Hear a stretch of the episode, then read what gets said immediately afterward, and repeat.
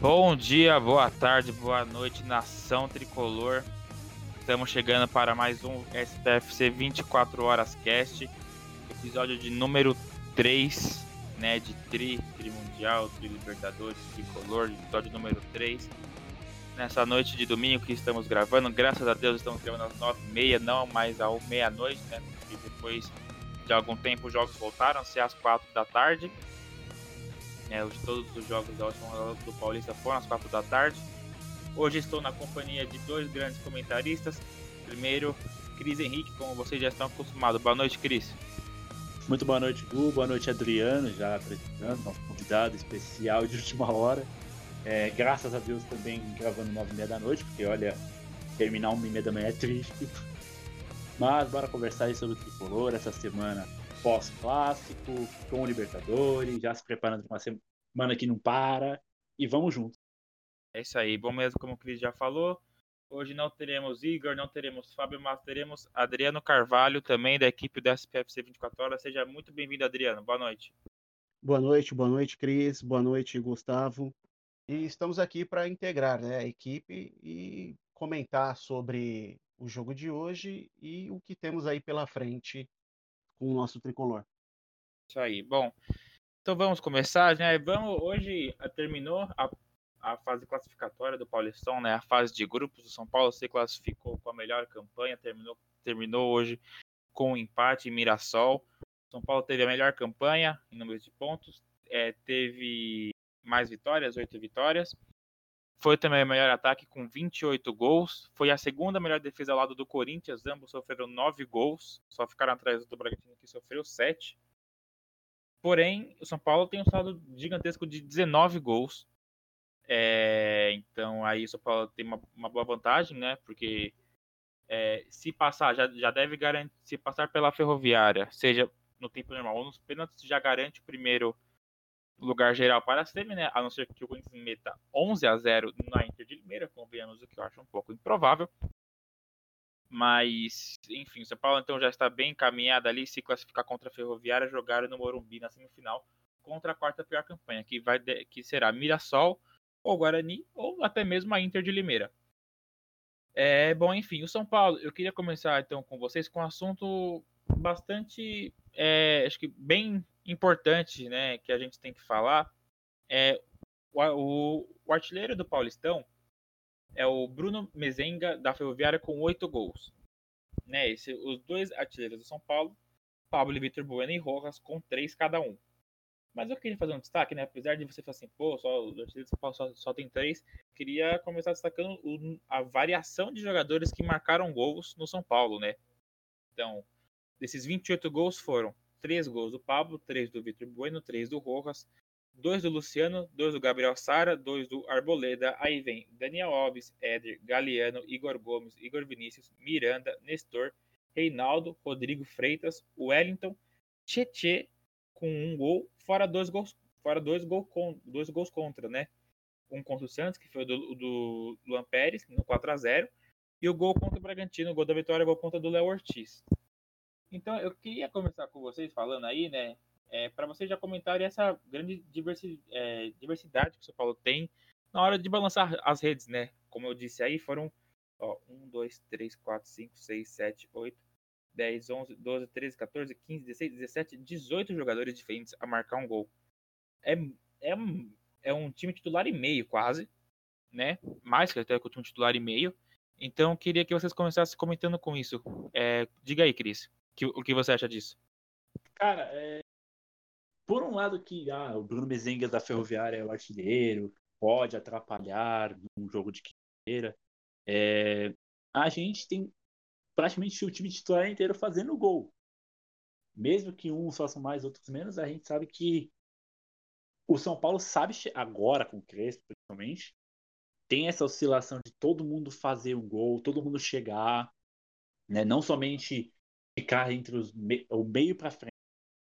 Tanto que você vê zagueiro, o Bruno Alves fazendo gol, o Arboleda fazendo gol, sabe? O Reinaldo nem se fala, porque a gente sabe que agora como ala ele vai chegar mais na frente. E é aquelas, né? Ou ele vai chutar para longe, ou ele chutar para dentro do gol, com as pancadas dele, né?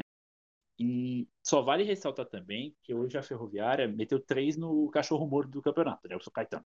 É, o Bruno não fez gol, foi gol do Vitinho com assistência do Yuri, foi do Yuri com assistência e do Igor com assistência do Anderson no primeiro. Detalhe que o Walter, que todo mundo conhece, perdeu o pênalti, né? O Walter gordinho. Né? É... E a Ferroviária passou. Até que não me surpreendeu tanto, porque a Ponte Preta, se vocês forem assistir contra o Palmeiras, mostrou que é um time fraco, que não merecia nem um pouco da vaga. E são bem uma vergonha. É... Então a Ferroviária já entrou como uma das favoritas no, no nós. Vai dar trabalho. É... é bom sempre ver o jogo contra o Corinthians, né? Gosto de lembrar desse jogo porque foi um duelo complicado pro próprio Corinthians, que a gente sabe que é um, tá um time horrível, mas a Ferroviária chega bem, pode assustar o São Paulo. Eu espero que não seja igual ano passado, que vexame igual foi contra o Mirassol, pelo amor de Deus. De novo, não. Sinceramente, se a gente essa classificação para semi, tanto se enfrentar o Mirassol de novo, ou o Guarani, deve, para mim, já palpitando, deve ser o Mirassol, é, ou até dificilmente vai passar do Corinthians. É, acredito que o São Paulo deva chegar na final do Paulistão e chegar ganhando. Então, te, teoricamente, vamos decidir o título no Morumbi, seja o Corinthians, seja se enfrentar o Palmeiras, ou até mesmo outro adversário, né? O Bragantino da vida. Uh, então, essa, o que mais a gente precisa agora é ter a vantagem do Morumbi. Ah, mas não tem público. Eu sei que não tem público. Hoje estádio é praticamente neutra. Mas é bom ficar de olho. E eu gosto muito de ver é, até jogadores da base fazendo gol, por exemplo, o Wellington, quando fez contra o Guarani, o Rodrigo Nestor, o Igor Vinícius, que não é da nossa base, lógico, mas o Igor Vinícius fazendo gol, para mim foi o milagre do ano, né, contra o Ituano. E, por incrível que pareça, eu tô bem otimista para essas quartas de final, mesmo que seja complicado, mesmo que a gente tem que respeitar a ferroviária. E de verdade, não me preocupa aí depois, vocês podem também falar, é a questão dos empates, né? Tipo, foram três empates seguidos. Não me preocupa ainda, sinceramente. Então, Adriano, né, além desse, desse gancho que o Cris aí falou da Ferroviária e tudo mais, é um time assim perigoso, né? Só para lembrar, a Ferroviária tem jogadores interessantes, como, como o Bruno, né, o artilheiro, tem o Renato Cajá, né, o veterano, o veterano Renato Cajá, e tem aí na lei do ex o Rogério, né? O Rogério, o grande Neymar do Nordeste, que jogou muito, que jogou um ano no São Paulo mais ou menos, né? É, então mesmo como o Cris falou, né, é um time forte e não vai ser fácil, né? O São Paulo tem só que o São Paulo tem sido bem regular e tem tem tido uma defesa bem segura. O que você espera desse jogo aí contra a Ferroviária, Adriano? É, eu não espero um jogo fácil, porque muitas vezes, como a gente brinca, né, o que torna fácil o jogo é o modo que a equipe entra. É, o São Paulo, para passar bem pela Ferroviária, tem que ser aquele jogo é, que eu brinco que é o jogo que pode ser final. Né? É, tem que entrar muito concentrado, tem que jogar o melhor futebol e impor o futebol do São Paulo sobre a Ferroviária, porque se você deixar, eles mandam no jogo.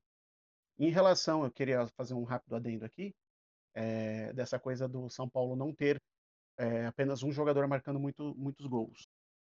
Eu gosto muito disso, acho muito bom quando o time tem é, vários jogadores aparecendo.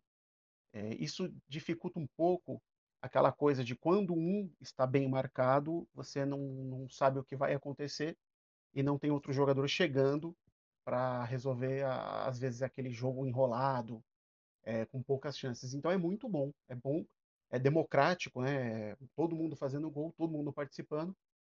E isso até para o adversário fica mais complicado dele, dele efetuar uma marcação sobre apenas um, quando todos os jogadores marcam.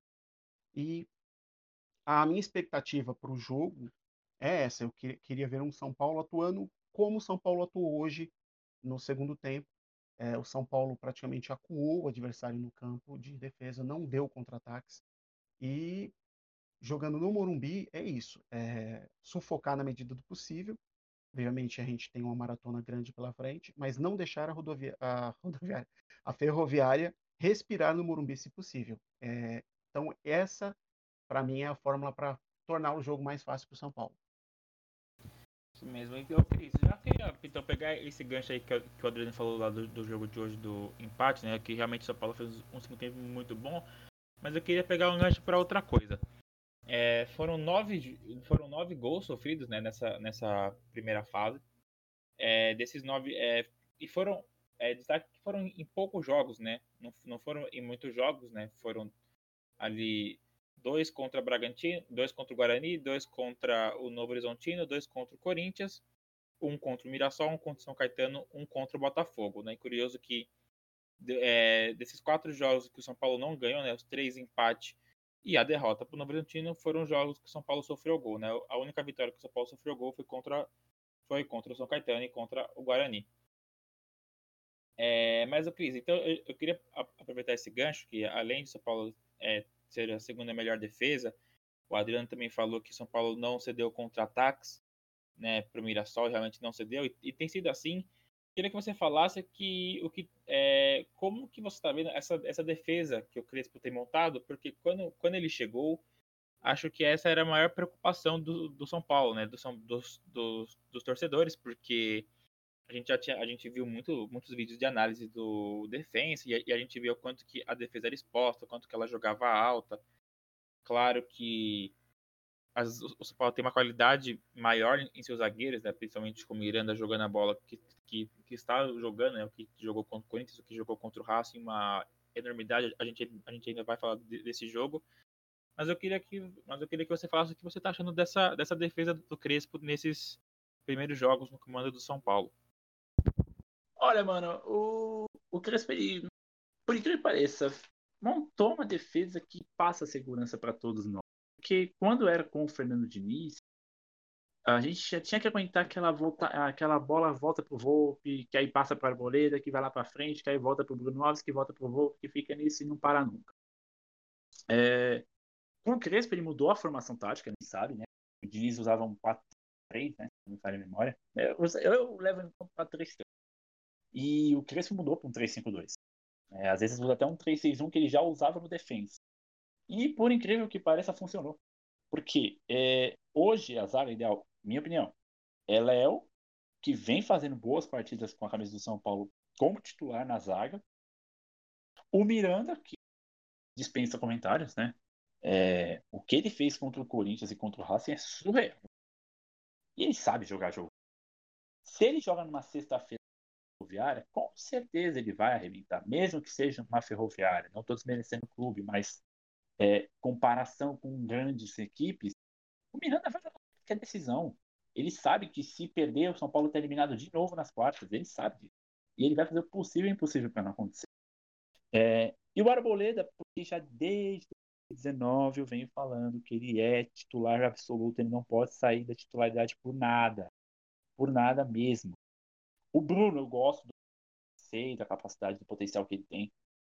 Mas, como eu já até falei, discordaram muito de eu entendo. É, vem fazendo algumas partidas que não me agrada, cara. É, e me preocupa. O Bruno Alves, ele, se você pegar, por exemplo, 2019, a temporada que ele fez foi incrível, junto com o Arboleda Nazar. Né? A gente só não ganhou o título por bobeira, porque também estava uma panela. É, então, assim, a, a, zaga do São Paulo hoje, com três zagueiros, para mim funciona espetacularmente, colocando o Reinaldo na ala esquerda, que é a posição dele, ponto. Ele não tem como ser lateral esquerdo, ele tem que jogar como ala, porque ele sobe, sempre ele sobe, ele consegue voltar como ala. E o Neves, né? Hoje foi o Igor Vinícius que. Ai. É. Mas beleza, foi o Igor Vinícius. E. Mas hoje é a posição do Daniel. Entendeu? O Orejuela, quando for recuperar, quando já estiver jogando com a camisa do São Paulo, vai brigar por essa vaga. É, e aí vai ser bem difícil dele jogar também. Mas com certeza será um bom banco de reservas. É, então me passa uma segurança essa defesa de São Paulo que não toma gol. E se for levar em conta, os dois gols que a gente no Horizonte não era para ter sido. A gente tinha que ter ganho aquele jogo. Talvez poderia ter esses dois gols, claro, mas a gente tinha que ter ganho esse jogo. Foi um jogo roubado. Ponto. Do Guarani, teoricamente, a gente deu uma sorte, né? Porque com quase 15 minutos a gente ia tomar 2 a 0 E o segundo gol do Guarani foi uma falha besta da defesa, minha opinião. É, os dois gols do Corinthians, um a gente nunca esperava, que se tomar, que foi o do Luan, e o do Mosquito. A gente todo mundo já sabia que o São Paulo levaria uma. É, mas, cara, essa, essa defesa atualmente me passa uma segurança que eu nunca imaginei ter. Sério. E por isso que eu tô otimista para os próximos jogos, né? É, principalmente o Rentistas no Uruguai, o duelo da vida contra a Ferroviária, dependendo na semifinal, seja como for, é, me passa segurança. E aí eu jogo para você também, Gu. É, como que você tá vendo essa defesa? Tipo, você se sente seguro com a defesa que o Crespo montou ou ainda preocupa alguma coisa? Ou você mudaria? Ah, eu tenho sido bem seguro, né? Eu acho que eu, eu, concordo com você. Hoje meu trio seria Arboleda na direita, Miranda na sobra e Léo na esquerda, até pela saída que o Léo tem, né? Com, com o pé natural. Mas eu acho que o que talvez me preocupe um pouco é, da maioria dos nove gols que o São Paulo tomou, eu, é, assim, teve o gol também do Botafogo. Vamos, vamos lembrar que o jogador estava em posição irregular, só que ele começava fora do campo, o VAR não conseguiu ver, né? Então seria um gol irregular. Mas me chama a atenção, vai, que desses oito, desses oito, oito desses outros oito gols, é, os dois contra o Corinthians, o gol, o segundo gol do Novo, do, do, do, do Novo Horizontino, foram lances que o São Paulo é, entregou a bola, né? O gol contra o Novo Horizontino, o Reinaldo literalmente deu um passe de lateral pro cara sair na cara do gol. Os dois contra o Corinthians, o São Paulo estava com a bola, perdeu e o Corinthians fez o gol no lance. Mas no geral tem sido bem, bem seguro. Vamos ainda lembrar que ainda tem o Luan jogando na zaga, né, à frente da zaga, né, como um, um volante. É, acho que o Orejuela que acho que até deve pelo menos ir para o branco ir pro banco em algum desses dois jogos né, nessa semana. É, eu acho que ele talvez come, ele talvez chegue chegue e pegue a posição com o Daniel voltando para o meio campo. Claro que acho que isso não seria uma coisa fixa, né? Talvez alguns jogos que precisam de mais velocidade pela direita, mais força física, o Orejuela iria, né? Mas talvez algum outros jogos que precisem realmente mais de qualidade, mais segurança, até, até na, na defesa, porque é, o Daniel passa essa segurança, mesmo nunca ter sido, nunca tendo sido um grande marcador. É, e inclusive já vou lembrar né, que o São Paulo ganha dois reforços contra a Ferroviária, o William e o Orejuela, que agora finalmente serão inscritos no Paulistão. É, os dois vão entrar no lugar do Tietchan e do Toró que saíram. É, né, o Tietchan foi pro, foi, foi pro Galo e o Toró foi pro Sport. É, o William, inclusive, foi expulso contra o Racing, então não pode jogar contra o Antidas. Então eu apostaria no William começando, começando jogando na sexta-feira contra a Ferroviária. E acho que se o Orejuela não jogar na quarta, ele deve jogar na sexta se tiver condições. É... E aí eu já quero aproveitar para falar do empate de quarta-feira, né? falando de defesa que nós tivemos a grande, o grande destaque, talvez até o único grande, até o único ponto positivo do, do, do jogo, né? O, o, maior ponto positivo foi a defesa e acho que principalmente em cima do Miranda, né? O Volpe fez umas participações importantes, principalmente no último segundo, né? Naquela, naquele lance que ele saiu quase como um goleiro de handball. Mas é, o São Paulo até sofreu um gol, né? Mas estava pedindo né, um gol do Mena, seria uma lei do ex, né? É, um belo cruzamento da direita, o Mena completou de peito, que ele estava, mas, mas estava à frente.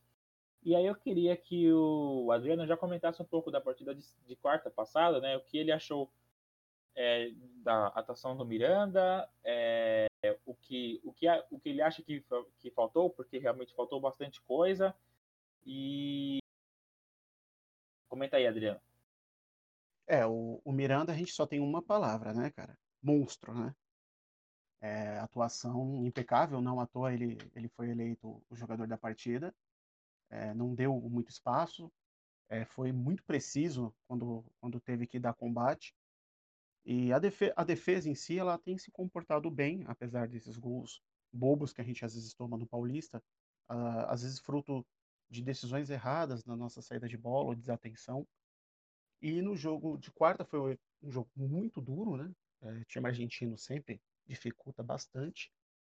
É, eu achei que o São Paulo, não sei se foi cansaço, não sei se foi um pouco é, de desatenção em alguns momentos, o São Paulo acabou é, fazendo um jogo que eu não gosto, que é aquele jogo de rebatida. Né?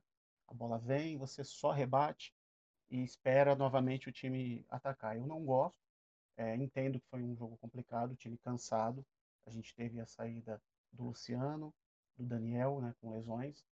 É, mas achei que o São Paulo pelo menos suportou bem o, que o Racing propôs. Né? O Racing não chegou a, a pôr uma pressão muito forte, mas atrapalhou bastante o que a gente tinha em mente de que o São Paulo poderia, né, de repente, trazer uma vitória de lá. É, esse lance né, que o Cris comentou, inclusive do, do gol, a gente sofreu, acho que foi você que falou, né, Gu? A gente sofreu o gol, Isso. É, estava impedido. O, eu quase morro de, de, do coração com o Igor, né? Porque o Igor Vinícius estava na marcação do Mena e o Mena tomou a frente, ficou impedido ainda bem e fez o gol sob os, os olhares atentos de Igor Vinícius. Jogador que eu acho que tem potencial, mas ele, ele precisa melhorar um pouquinho a decisão dele na hora que ele vai fazer certas jogadas. E gostaria que o São Paulo tivesse jogado um pouquinho mais com posse de bola na quarta-feira. A gente geralmente tem mais a posse é, e não teve no jogo. A gente foi muito mais tentou ser reativo, né? A gente tentou mais contra-ataques do que propor jogo. Mas dentro do que dessa maratona, do que a gente está vendo aí, né? Às vezes jogos a cada dois dias, achei que o São Paulo foi bem, trouxe um ponto, não é ruim. Na hora a gente sempre tem um, uma sensação de que poderia de repente ter ganho. Mas, se a gente analisar, a gente poderia ter perdido, né? Porque ali no finalzinho do jogo, o Volpe fez uma. Eu vou dar uma moralzinha, tá? Para goleiro. Foi uma defesa de goleiro de futsal. Né, que sai tentando abrir o maior espaço para evitar. E aí ele conseguiu salvar a gente, que poderia ter sido um resultado ruim, né? uma derrota. Então deixou a gente distante ainda do Racing, do Sporting Cristal e do Rentistas. É, lembrar que Rentistas e Esporte Cristal empataram em 0 a 0 então o São Paulo hoje tem 7 pontos, é o líder do grupo. O Racing vem atrás com 4 na segunda colocação. O Rentistas vem com 2 em terceiro, então o São Paulo, é, se ganhar na quarta-feira, está classificado. É, e ainda tem o Esporte Cristal com 1. Um. É, acho que eu concordo muito com o Adriano falou, que e depois eu queria também ouvir o Cris. Eu acho que quarta-feira não foi dois, não foram dois pontos perdidos, foram dois, foi um ponto ganho é por conta das, das circunstâncias do jogo, né? São Paulo desde o começo estava sofrendo, estava sofrendo muito, sofreu demais, teve até um lance, né, de quase gol com o Luciano, que o Arias fez uma boa defesa, numa bela jogada, né? Acho que considerada a melhor jogada do São Paulo na partida. Depois teve só a falta do Daniel no, no final do primeiro tempo, que a bola pegou no travessão. Mas é, foi sim um ponto ganho, foi um ponto que, além de ter ganho o ponto, né, tirou dois e tirou dois do Racing na casa deles e impediu que eles tomassem a liderança da gente. Mas eu queria eu também queria que você falasse, né, aproveitando também de uma coisa que o Adriano falou, é, da postura, né? Se o São Paulo, se o São Paulo não teve futebol e não teve mesmo na quarta-feira, e aí eu também só queria pontuar uma coisa, não tem nenhum problema falar que o São Paulo jogou mal na quarta-feira. Fez não fez um bom jogo. E isso acontece. É, às vezes a gente quer que sempre faça, a gente quer ganhar sempre, mas às vezes vai acontecer e aconteceu na, na quarta-feira. Isso não é nenhuma crise, isso não é querer puta nada, isso, isso, isso não, é ser, não é querer que o Crespo seja demitido, é só, é só conta, constatar que o São Paulo jogou mal e o Crespo e o próprio Crespo sabe disso. E ele ressaltou na coletiva que tem muitos pontos a melhorar. E tem. É, mas, mas eu, queria, então, eu queria que você falasse sobre a postura, porque se faltou futebol, não faltou postura. Acho que muito tempo, em muitos anos, a gente com certeza teria perdido esse jogo, principalmente depois da expulsão, né? Claro que a gente pode lembrar ali, talvez em 2016, né? Como foi em 2016, acho que todo São Paulo ali tinha certeza do gol do The Strongest após a expulsão do, do Denis. Mas enfim, então eu queria que você comentasse isso. Como é, o time teve postura, né? Como soube se defender. É, o Pablo não fez um bom jogo, mas na hora dali que apertou, ele ele foi, ele correu, ele ali no lance ali do. Ele teve aquele chute bizarro para fora, que, que, se ele passa pro Éder, o Éder, o Éder saiu na, na, cara do gol, mas ele chutou para fora. Aquele lance que ele escorregou depois ali na lateral, né? Sim. Mas, mas, mas na hora de defender, na hora do vamos ver, né? O bicho pegou, ele sozinho segurou três caras ali no protegendo a bola, usou o corpo dele, fez muito bem, né? Ele ali com o Reinaldo. Então o time, o time se doou, o time correu. O Miranda, sem comentários, né? Eu até queria citar o grande Paulo Andrade, narrador, que na hora que no lance ali que a bola tá na lateral do campo, que ele dá um, um bote, ele Miranda dá um bote, e o Paulo até fala: Nossa senhora, que bote! Realmente foi um bote de Miranda mesmo. Então eu queria que você falasse disso, Cris, da postura do time, porque como o próprio Adriano disse, e eu concordo, não foi o São Paulo ganhou um ponto na quarta-feira. Olha, mano, é, a gente tem uma postura contra o time como tem que ser lá. É, todos nós, eu vou concordar com o que os dois falaram. É, a gente já sabia que o São Paulo não teria vida fácil. Assim, todo mundo sabia que lá no cilindro seria jogo difícil, seria jogo pegado, Racing ia vir para cima, foi o que aconteceu. A gente deu sorte do gol em né? é, Mas assim, o São Paulo mostrou uma atitude muito boa, tipo, uma, uma vontade de. Mesmo que ele jogou bem, mas vontade de pelo menos segurar o um empate. Como foi que. Uh, não vou nem precisar falar sobre o Miranda, vocês já disseram por mim. Que partida, que homem, que jogo. É... Mas assim, eu gostei da atitude do São Paulo. É... A gente sabe de que aqui no Morumbi a história provavelmente será outra. São Paulo vai vir para cima e o Racing que vai ter. É... A gente sabe também que o São Paulo na Argentina em jogos de Libertadores ganhou só uma única vez. Que foi contra o River aquele 3 a 2 em 2005. E pô, para o um empate tem gols, como foi contra o Racing, foi um ótimo resultado. Pelo fato dos pistas também terem tal. É, é a gente pegar um rentistas agora fora só precisando de uma simples vitória, só corrigindo o Google. O Racing tem cinco, ele falou que tem quatro pontos, o Racing tem cinco, porque empatou com o rentistas e isso. com a gente ganhou do Esporte Cristal.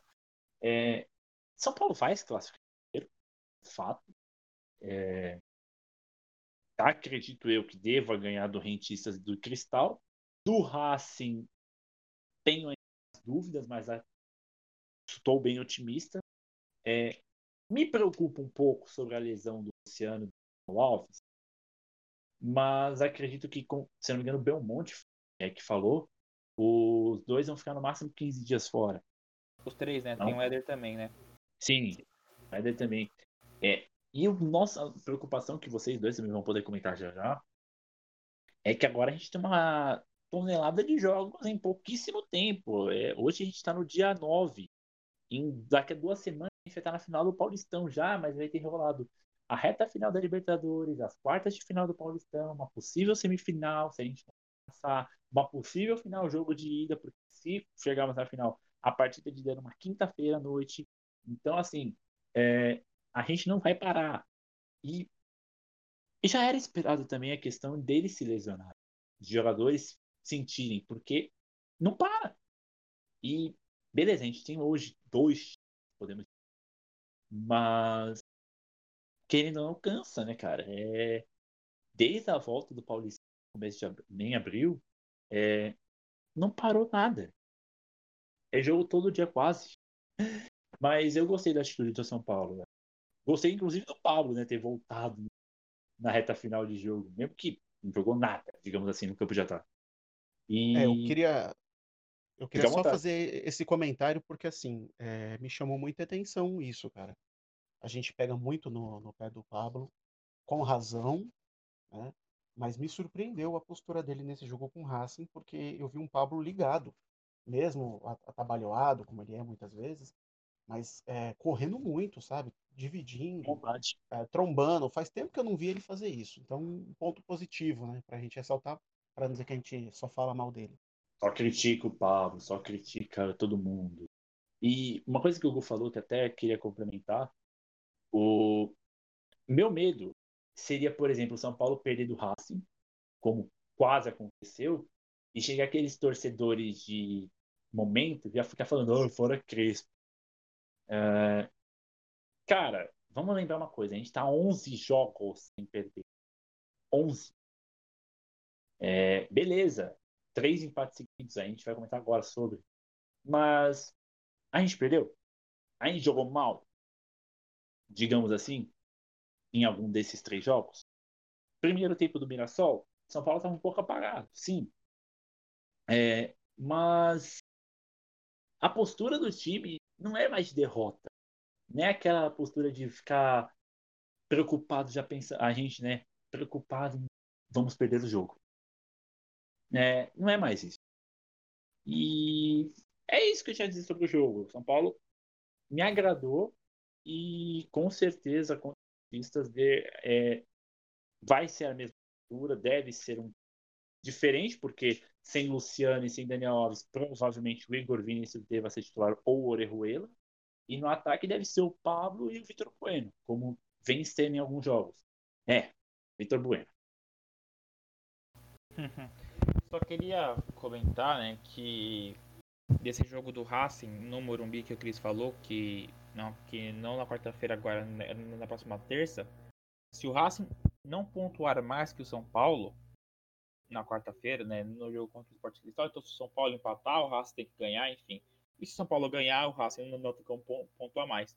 Mas caso o Racing não pontue mais com o São Paulo, o Racing vai ter que, vai ter que vir para cima aqui no Morumbi se quiser a liderança. Porque é, supondo que os dois ganhem seus jogos, o São, o São Paulo iria a 10, o Racing a 8.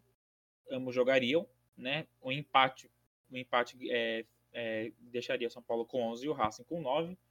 E aí o São Paulo teria o Esporte Cristal no Morumbi, o, o Racing, o Rentistas na Argentina. Claro que o São Paulo pode tropeçar, mas o Racing não dependeria de si mesmo, né? Então acho que isso que o Racing que a gente tem, tem que falar é, que o Racing, se, se pontuar menos que o São Paulo ou pontuar igual, terá que vir para cima aqui no Morumbi.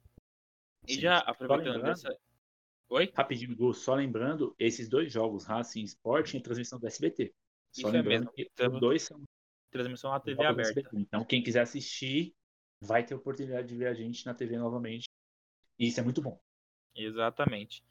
É, bom, enfim, aí vamos, vamos para essa sequência que o São Paulo está tendo, que decisões que o Crespo vai ter que tomar. Serão aí dois jogos em três dias, dependendo como é que for, serão três jogos em cinco dias, né? Quarta, sexta e domingo. É... Depois já na terça, né? Então, na, então, na, verdade, são quatro jogos em seis dias, né? Seriam quatro jogos em seis dias, por caso o São Paulo avance, né? Passe da Ferroviária. E depois, se for se, se chegar à final, a gente, a gente vai para cinco jogos em oito, enfim, né? E aí vai um, um, jogo a menos, vai dois jogos a menos de dois dias. É, mas eu queria comentar com vocês, então, queria começar com o Cris dessa vez. O que ele acha, é, porque assim, né? Muita gente, depois das falas do Belmonte no programa do no programa do Nicola que ele falou? Oi, eu tenho aí. Eu tenho aqui. Aí. Não, não, não, não, não. Mas não, só onde foi? Foi no Nicola que ele falou, né? Foi no, foi no canal do Nicola. Foi no canal do Nicola. Ele deu, a, ele deu a entender que o São Paulo irá priorizar o Paulistão, né? Agora, para todo mundo é Paulistão, já que ninguém caiu fora, que se tivesse caído fora seria Paulistinha, mas como estamos todos nas quartas é Paulistão. Exatamente. É... Então, e e muita, muito torcedor ficou um pouco com o pé atrás, né? Ah, vai deixar a Libertadores um pouco de lado, né? Só, é, eu acho que a gente não sabe o quanto que a diretoria passou isso pro, pro Crespo, mas eu, tenho, mas eu também entendo que pro Crespo esse Paulistão ele é importante para a carreira dele também. É, o Crespo não está, não está, eu vejo, né? Eu vejo como o Crespo não está priorizando o Paulistão e deixando de lado a Libertadores. Ele está hoje priorizando a chance mais real, a chance real de título que ele tem na temporada e é mais perto. São Paulo hoje está a quatro jogos do título paulista, um, um, nas quartas, um na semi, os dois, as duas finais.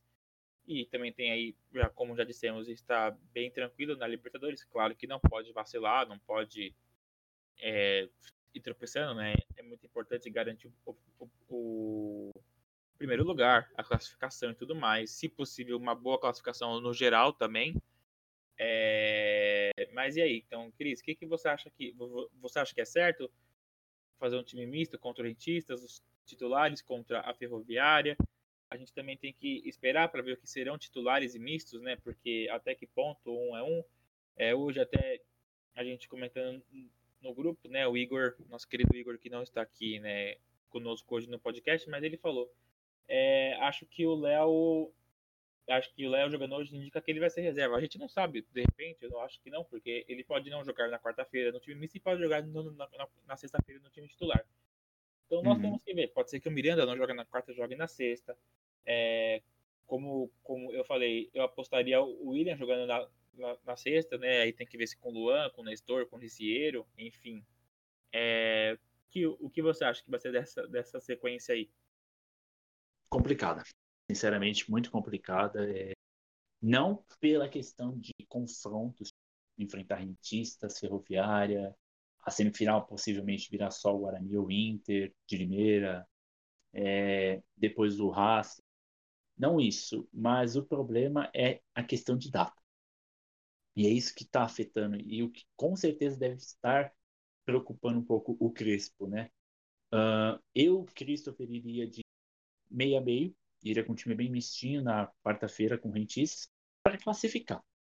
É, buscar a vitória, nem que seja 1 a 0 lá no Uruguai, mas já conseguir essa vitória, a gente está no mata-mata, claro. Vamos lembrar, se o São Paulo vencer, o Racing vencendo o Sport Cristal ou empatando, é, a gente está classificado. Uh, e no, na sexta-feira, é, é, mesmo quem tenha jogado na quarta-feira que seja titular, ou eu colocaria no segundo, ou, e alguns eu colocaria já desde o primeiro minuto, é, mas eu iria com titular na decisão de sexta, porque igual o Gustavo falou, isso é um fato. E o Belmonte também né, citou. Hoje a gente está mais próximo do título paulista. E é um título que, para nós torcedores, a gente vai comemorar bastante porque vai acabar com um tabu de 16 anos. Simples. São 16 anos sem ganhar um título paulista. Nesse meio tempo, os nossos rivais conquistaram seis, sete vezes o título. Saca? É... Então, assim, para mim, hoje, pela fase que. É, pelo tanto de jogos que vão ter pela frente, prioriza o Paulistão. Ganha o Paulistão. A Libertadores a gente vai, provavelmente vai ter os oitavas de final pela frente.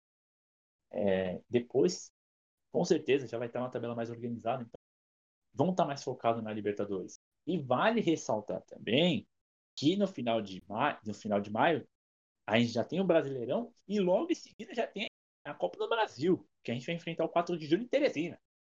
Então você imagina a viagem que o São Paulo vai fazer até o Piauí para enfrentar esse 4 de julho, para depois na semana seguinte enfrentar eles aqui.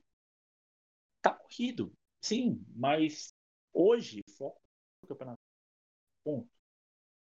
E aí, Adriano? Então, só antes do Adriano falar, o São Paulo, só fazendo um adendo, o São Paulo viaja para jogar contra o Rentistas no Uruguai. E depois dessa pesadíssima sequência que pode vir se chegar à final do Paulistão, claro que serão muitos jogos, mas devem ser jogos sem viagem, né? Aliás, devem ser não. Serão jogos sem viagem, porque o São Paulo joga, na, joga contra a Ferroviária no Morumbi. Depois, se passar contra quem for, jogará no Morumbi na semi, joga contra o Morumbi. Joga contra o Morumbi, não. O São Paulo nunca vai jogar contra o Morumbi. O São Paulo joga contra o Racing no, no Morumbi na terça. E na quinta-feira, é, pensando aí nos, nas possibilidades de, de adversários na final, a viagem mais longa seria contra o Bragantino, né?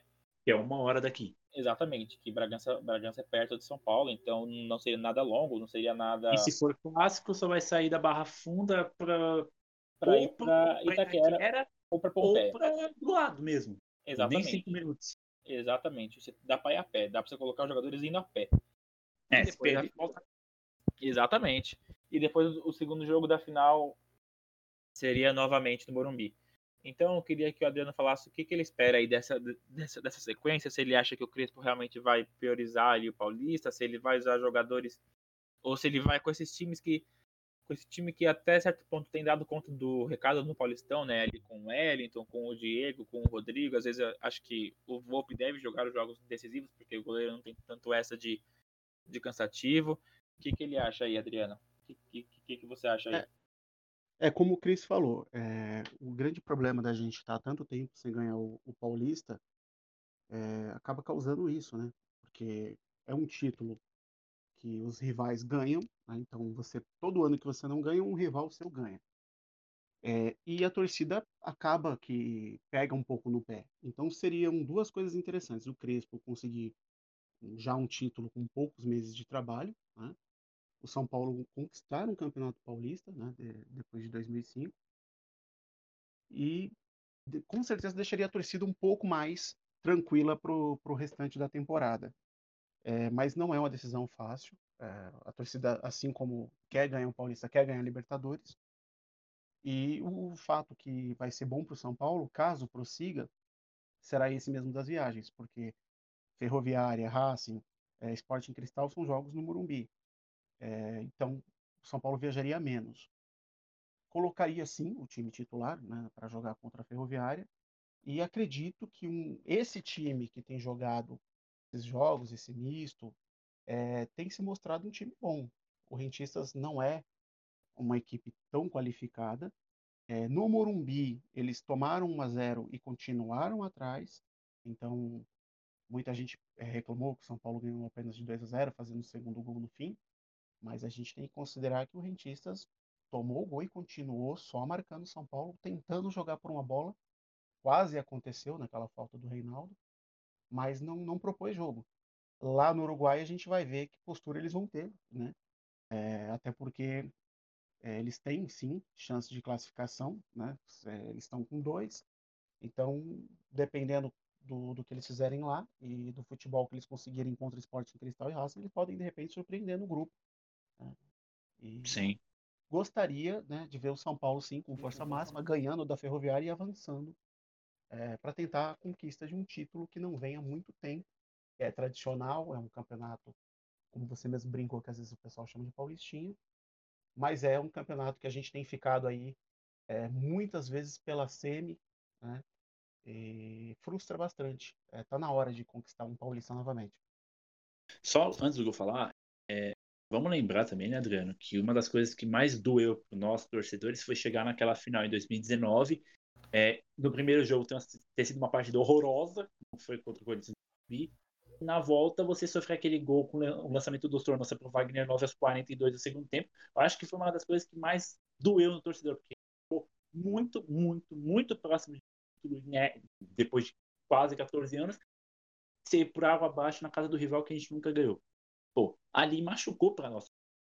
E esperamos que não passe por isso de novo. Lógico, é, se por acaso chega numa final de Paulistão, a gente perde do Corinthians na arena, por exemplo, e isso vai ser o jogo de ida. Então na volta a gente vai decidir no Morumbi, que é a nossa casa, dá para ser campeão, saca? É, então eu penso assim, dói, só que eu tô sentindo que chegou a hora da gente conquistar isso.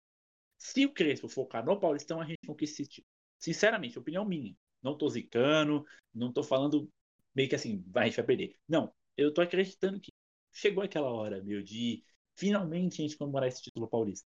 Aí vai chegar aqueles torcedores rival falando, ah, comemorando Paulistinha. A gente comemora, depois de oito anos comemorou um título. Teve time aí rival que ficou 23 anos sem conquistar alguma coisa, ganhou o Paulista. Ora, bom. É isso aí. É, tem, tem, tem, time que comemora até hoje a conquista de um paulista aí, né? Não vou é, citar então. nomes não, mas. É. Exatamente. É, só então, a gente tá com tempo, a gente não tem nenhuma hora de gravação. Eu queria fazer um assunto rápido com vocês antes de irmos para os palpites. É, numa, numa, na entrevista do Belmonte para o Nicola, que aliás eu queria só destacar uma coisa, o Belmonte a gente tá muito, tá muito no começo ainda, né? A gente ficou muito com, com o pé atrás quando ele foi anunciado, né? E até pelo cargo dele ser um, um conselheiro do clube. É, eu tenho gostado do que ele tem feito, né? Ele, e principalmente nas entrevistas, eu acho que ele tem dado boas entrevistas, mas ele, tanto ele quanto o Casares. É, ele falou, né, ali no caso do Gabriel Neves, porque, né, o Eterno, a telenovela do Gabriel Neves voltou a essa, a pauta essa semana, quando que supostamente o São Paulo poderia no meio do ano contratar o jogador, né, seja, acho que aí seria assinando um pré-contrato com o jogador garantindo ele para janeiro do, do, ano que vem, mas o, mas o, o Belmonte disse que o São Paulo não tem mais interesse no Gabriel Neves porque está muito, muito satisfeito com Rodrigo Nestori e Lisieiro ali atuando. Agora tem o William também chegando. Com o Orihuela podendo jogar, o Daniel vira mais uma opção para o meio campo. Mas, e ele também deu a entender que São Paulo talvez não vá atrás mais de reforços, assim como ele também falou do Adonis Frias, zagueiros do Defensa e Justiça. Disse que o São Paulo está muito feliz com o Rodrigo e Diego ali como, como zagueiros. E talvez só lhe falte um, centroavante.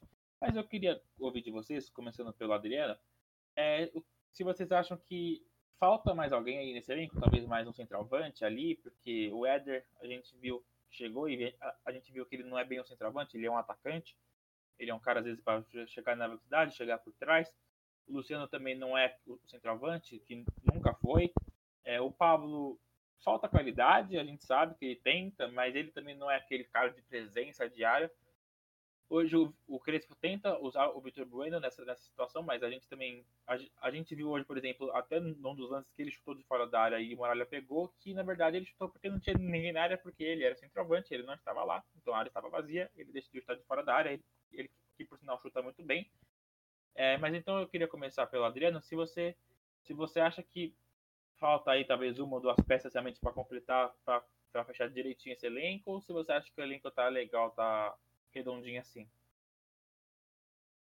É, eu, eu, no começo do campeonato, tinha uma visão de que o São Paulo precisava contratar um centroavante.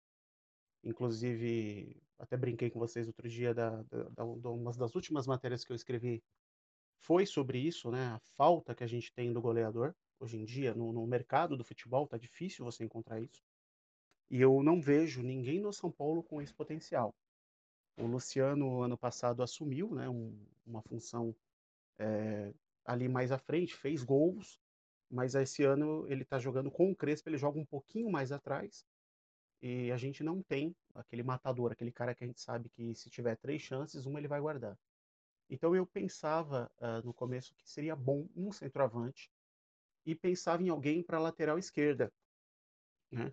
O, o Reinaldo, muitas vezes, quando não joga, a gente ficava meio sem, sem opções, né? É, mas a molecada que apareceu até o momento mostrou que tem condições de, de, vestir a camisa e segurar. É óbvio que a gente ainda tem que, que ver isso em jogos grandes, jogos importantes, mas tem me agradado. Não, não esperava é, bons nomes assim surgindo, é, porque o São Paulo muitas vezes tem aquela preocupação em colocar jogadores jovens é, para jogar no time titular. A gente demora muito às vezes para ver promessas e depois não se concretizam no time de cima. Então hoje eu acho que o que faz falta é um goleador. Só que a questão é que no mercado não, não vejo nenhum com a característica que eu gosto, aquele cara de área, trombador, que sabe fazer pivô, gira bem. Hoje no futebol isso está em falta, mas gostaria que tivesse um na, nesse time do São Paulo. Eu acho que é o que falta hoje. Então, só antes do Cris falar, é... eu queria também só dizer que eu concordo com o Adriano. Eu acho que realmente falta um goleador, falta um cara com mais presença, falta um cara, às vezes, para segurar os zagueiros ali, fazer o pivô, né? E a gente, óbvio, não está exigindo nenhum Lewandowski, nem nada do tipo. A gente é, realmente hoje no futebol, no futebol brasileiro faltam, faltam centroavantes assim. Inclusive, nessa, nessa semana chegou a circular o nome do, o nome do, do, do Guerreiro, né, que supostamente teria se oferecido a São Paulo, mas ele, ele mesmo acabou anunciando a, a permanência no Inter. É, claro que eu acho que o Guerreiro, né, até por uma questão financeira, eu acho que se ele aceitasse vir por um, um salário baixo, né, e aí a gente fala baixo para o Guerreiro, 300, 250 mil, acho que teria sido até uma boa opção. Mas é sempre complicado pela, pela identificação dele com o Corinthians, né? A gente sabe o quanto que ele é, é o quanto que ele foi importante para a história do Corinthians, enfim. É, mas acho que até talvez seria uma opção. Mesmo o Guerreiro também nunca tem sido esse centroavante, né? Ele, ele veio virar, ele veio, ele virou centroavante mesmo aqui no Brasil, né? Lá fora ele sempre jogava ali como, como um segundo atacante na seleção, na seleção peruana. Ele sempre teve ali o Farfã ou o Pizarro ali junto dele para jogar no ataque. Mas agora eu queria ouvir do Cris o que ele acha, se, se ele concorda que falta um goleador, se, se ele acha que não, se ele acha que falta mais alguma opção. É... Eu queria falar também de, de goleiros reservas, né? A gente chegou, é, ontem chegou a sair, a sair uma notícia de que o, o Monterrey poderia estar atrás do, do Volpe, né? Mas aparentemente o empresário do, do Volpe desmentiu isso né? E aí o São Paulo teria que ir atrás de um goleiro ou teria que ficar com os três da base, né? o, dos dois, né? O Thiago Couto e o Lucas Pé. Acho que o Lucas Pé talvez seria o titular nesse, nesse momento. Mas faltaria, sem dúvidas, um goleiro experiente nesse momento. Eu queria saber o que, que o Cris acha disso. Cara, é sobre o. Primeiramente, sobre o Gabriel Neves. Ai, meu Deus, já são quase dois meses desse papo de que o Gabriel Neves vem para São Paulo. De novo, é, eu acho que o Gustavo teve essa semana aquele João Melo, até cito o nome dele. Nosso amigo, é, nosso amigo, pô. Nosso grande amigo, João Melo Fagundes, postou um negócio sobre um jogador de picote brasileiro vindo pro Brasil. Todo mundo sabe que voltou aquele papo. É, e, e é bizarro. Hoje, eu falo por mim, com um elenco desse jeito, fechadinho, tem porque trazer um cara que você vai ver os jogos dele com o Nacional, faz duas, três partidas boas e uma, duas horrorosas. É... Isso quando ele não fica no banco. Então, assim, para ser banco, hoje a gente já tem a... umas opções boas, né? O Lisieiro vem fazendo boas partidas, eu tô até me surpreendendo, né? Acho que todos nós se surpreendem com o desempenho do Lisieiro atualmente. É... Temos o William, temos o Luan, temos a molecada da base do banco. Então, assim, hoje não compensa. É, eu vi até que o Belmonte, na entrevista com o Nicola, falou sobre até do Benedetto. Mas será o Benedetto? e, e, o próprio Belmonte já falou que é inviável financeiramente. Hoje o Benedetto joga no Olympique Célia. É time europeu. Se você for querer trazer para o Brasil, vai querer pelo menos um milhão e meio, dois. Então, esquece. É, zero chance. Uh, então, assim, hoje precisa de um jogador é, como esses caras que vêm sendo contados, até mesmo o Guerreiro. Uh, a, gente só tem, a gente já tem o Luciano, que é matador, só que ele está vivendo uma grande fase, né? Ainda mais também por culpa da posição que joga com o Crespo. Mas o Luciano, a gente sabe que ele é matador. É, se o Luciano chegar cara a cara com qualquer goleiro, ele vai fazer. Isso a gente vê pela temporada passada, que faz, que acabou há três meses atrás.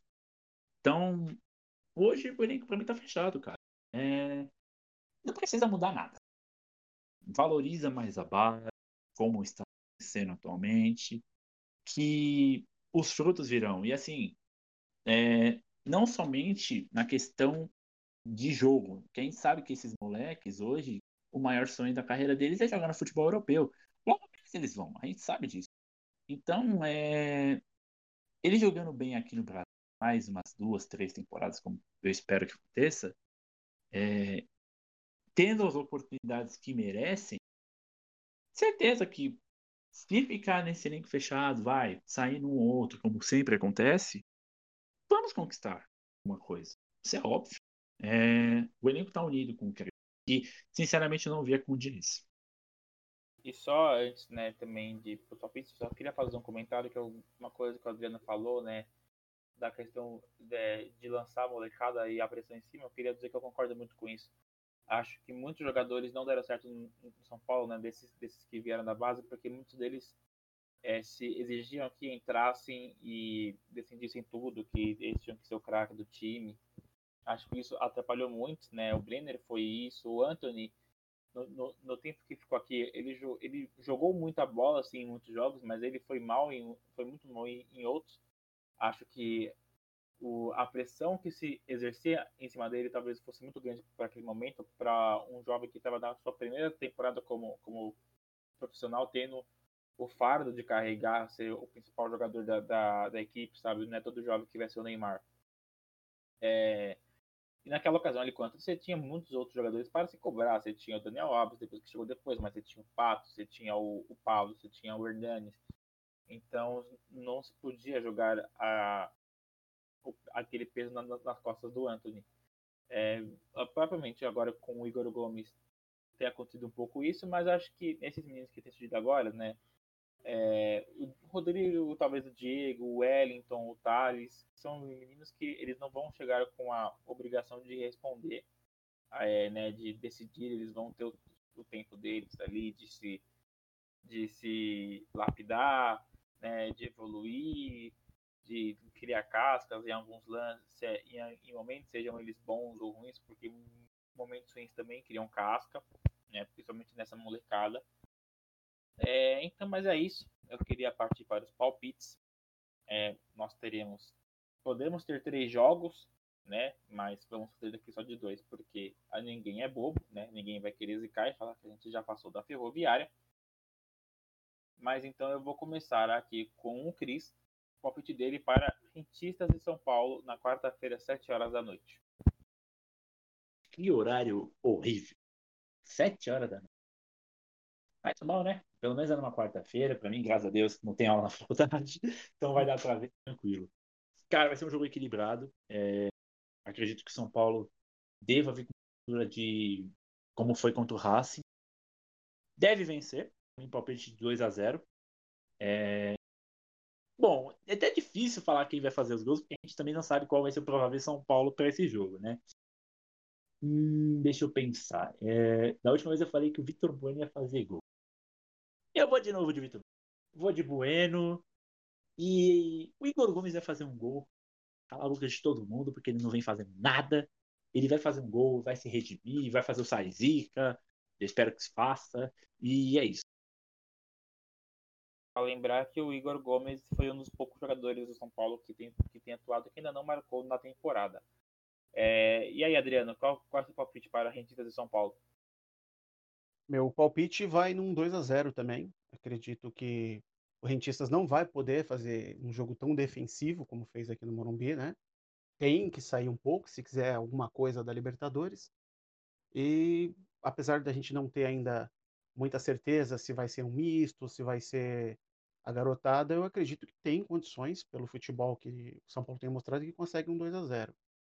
Palpite de gol eu não sou muito muito fã não, porque é um time muito democrático e eu vou vou continuar assim. Marque gols, mas quem quem não fez ainda, que marque agora. Justo. Eu vou de 1 a 0, né? Só para não ficar todo mundo meio junto, mas acho que eu vou de 1 a 0. É, se eu tivesse que dar palpite, a gente também, como a gente diria, mas eu acho que vai ter um gol do Reinaldo de falta, de pênalti, olímpico, não sei, um gol do Reinaldo. É, mas só lembrando que isso que o Adriano falou é verdade, o Rentistas vai, vai ter que vir para cima, não só pensando em Libertadores, mas também pensando em Sul-Americana, porque o próprio diretor do Rentistas, antes de começar a Libertadores, disse que, é, que para eles pra classificar para a Sul-Americana já, né, já seria um grande feito, só que o Rentistas tem que pontuar, porque ainda vai jogar com o Esporte Cristal, o jogo, se eu não me engano, é no Peru, até porque o Rentista joga joga em casa contra o Paulo no segundo turno, então é joga, joga, joga duas fora. O jogo é no Peru, então o, então o, o Rentistas tem que pontuar. Então eu também eu também creio que, que virar para cima e vai ser um jogo aberto. É, agora, Adriano, palpite para São Paulo e Ferroviária, sexta-feira, que ainda não temos horário confirmado. Eu tô aí apostando num São Paulo jogando com titular, eu acredito com 3 a 0 hein? São Paulo entrar com aquela vontade de é, vamos conquistar esse título, vamos para cima. E como a gente comenta muito no, no, futebol amador, mas não foge muito do profissional. É, ou você entra e pisa nos caras, ou eles pisam na gente. Então tem que entrar com esse espírito. É entrar, jogar e mostrar que não tá para brincadeira, não, que esse ano vem para morder o título. Até porque a Ferroviária também tem, tem toda certeza que também vai vir querendo morder, afinal eles vão jogar o jogo por enquanto até aqui da temporada. E a chance de eliminar o São Paulo no Morumbi. A Ferroviária não é um time fraco, como a gente falou, não é um time bobo. Eu acho que se de repente acontece, eu acho uma zebra muito grande se tirar o São Paulo, né? Mas não, eu não vejo, eu não vejaria, eu não vejo como uma zebra imensa, como seria a Inter ou o Guarani ou o Mirassol, a Ferroviária ganhar o Paulistão. Acho que a Ferroviária é um time organizado, deu, ganhou do Corinthians, deu, deu deu trabalho para o Palmeiras, empatou com o Santos, né? Ainda, ainda não jogou com o São Paulo, então é um time bobo. Não é um time bobo, né? É, e Cris, qual é o seu palpite? Cara, só ressaltando que a gente também tem que dar mérito ao grande trabalho que o Pintado fez como técnico da Ferroviária até ele ir para o Goiás e com agora o Hernando.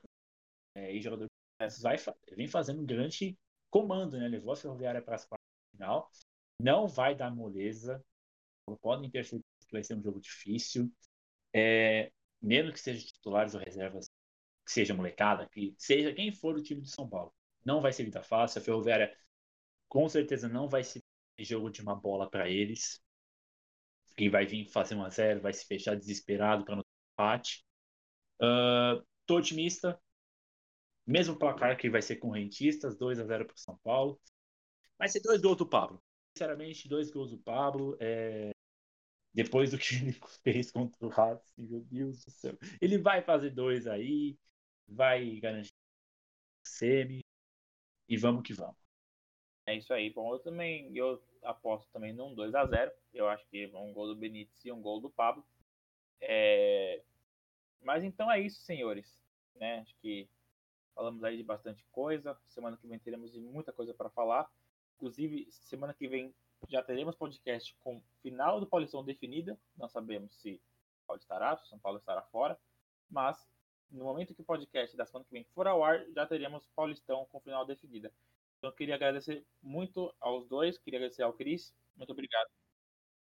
Novamente estamos aí, né? Ainda cedão, né? Para comparação com as últimas gravações, né? Agora são 10h37. Bom. Os jogos estavam, os jogos estavam no começo ainda, tá? é, estava nos 20 minutos ainda, a gente se estressando. Exatamente. É, e é isso, né? Vamos torcer. É semana muito importante gente, desde hoje até domingo que vem se Deus quiser, a gente no domingo que vem vai estar feliz aqui, falando de uma possível final que o São Paulo vai estar. É, vamos torcer, vamos apoiar. São três jogos, ou dois, ou tanto faz, que serão decisões. E vamos juntos, é vamos São Paulo na veia. É, já aproveitando, agradecer ao Adriano também é, pela disponibilidade, por estar aqui com a gente. Foi, Adriano, uma honra você estar com a gente. Você está convidado para participar deles. E, Não, cara. Eu, eu, eu, sou assim, cara. É... Chamou para conversar, eu tô aqui. No WhatsApp eu escrevo texto porque eu sei que ninguém gosta de áudio. porque meu negócio é falar. Eu fico feliz de ter participado.